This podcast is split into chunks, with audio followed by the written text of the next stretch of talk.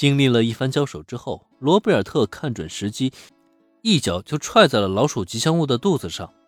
趁对方吃痛并下意识的弯腰，他反手就冲到对方背后，径直将对方压制，同时一只手臂也同时勒紧了对方的脖子。在这种情况下，只要罗贝尔特稍作用力，就能将对方的脖子给勒断。好厉害，罗贝尔特小姐，她好厉害啊！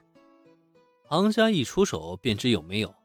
罗贝尔特这一出手啊，顿时让小兰发出了惊呼。虽然小兰的实力很强，加上林恩亲手传授的气劲，更是让她的实力今非昔比了。可即便如此呢，她也比不上历经无数战场的罗贝尔特。那种每一招每一式都带着致命杀招的攻击手段，简直让小兰看的心脏都跟着一起猛烈的跳动。至少小兰就不会认为自己也能够这么快便制服那个同样也是高手的老鼠吉祥物。林恩同学的这位女仆小姐既精通枪法，又有如此的近身格斗能力，她究竟是什么人呢？在这一刻，小兰心中不禁画出了这样的问号来。停，到此为止。且先不提小兰心中的疑惑，对于眼前这一幕，满脑门黑线的林恩连忙开口叫停。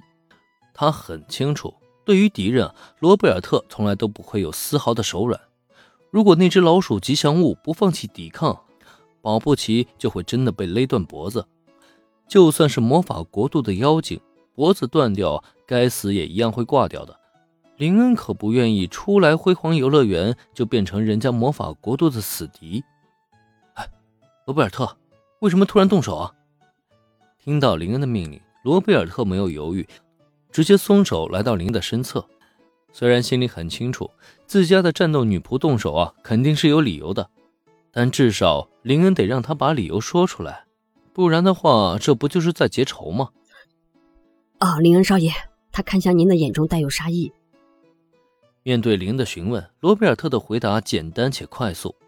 但他的话却不禁让小兰和原子吓了一跳，同时下意识的看了一眼从地上爬起来、表情十分不爽的朝地上吐了一口唾沫的老鼠吉祥物。这个破烂不堪的辉煌游乐园的吉祥物，为什么会对林恩产生杀意呢？难道扮演这个吉祥物的演员跟林恩有仇？啊，杀意！罗贝尔特的回答，就连林恩都是为之一愣。不过很快的，他也反应了过来，貌似原剧情中好像也发生过类似的一幕。原本的男主角来到这里之后呢，也是莫名其妙的跟这只老鼠吉祥物啊互相看不顺眼。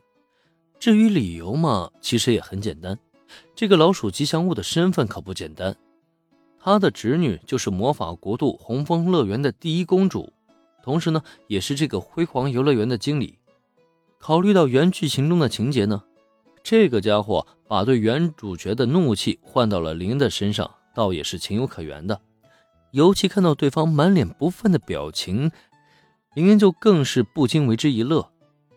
得，心有女儿的老父亲形象已经在这一刻圆满的呈现了出来。不过呢，虽然知道了这是怎么回事可林恩却不能当做什么事情都没有发生过。因此，在下一刻，他的目光也是转向到了千斗五十铃的身上。千斗同学，你不打算给我一个解释吗？毕竟是千斗五十铃带着大家来到这辉煌游乐园的，又在这里发生这种事情，于情于理，他都应该给林恩一个交代才对。可在听到林恩的话以后，千斗五十铃的表情却不禁一愣。解释？他应该怎么解释比较好呢？虽然心里有一大堆的话，可完全说不出口啊。毕竟他有交流障碍，是真不知道应该怎么把一切给说明白。越是着急吧，他就越是不知道应该如何是好了。尤其看到林恩笑眯眯的表情，他就更加知道，自己如果不给个明确的解释，林恩恐怕会转头就走。在这种情况下，千斗五十铃索性心一横。直接就掏出了自己的魔枪来，瞄准不远处的老鼠吉祥物。事到如今呢，他也只能射杀谢罪了。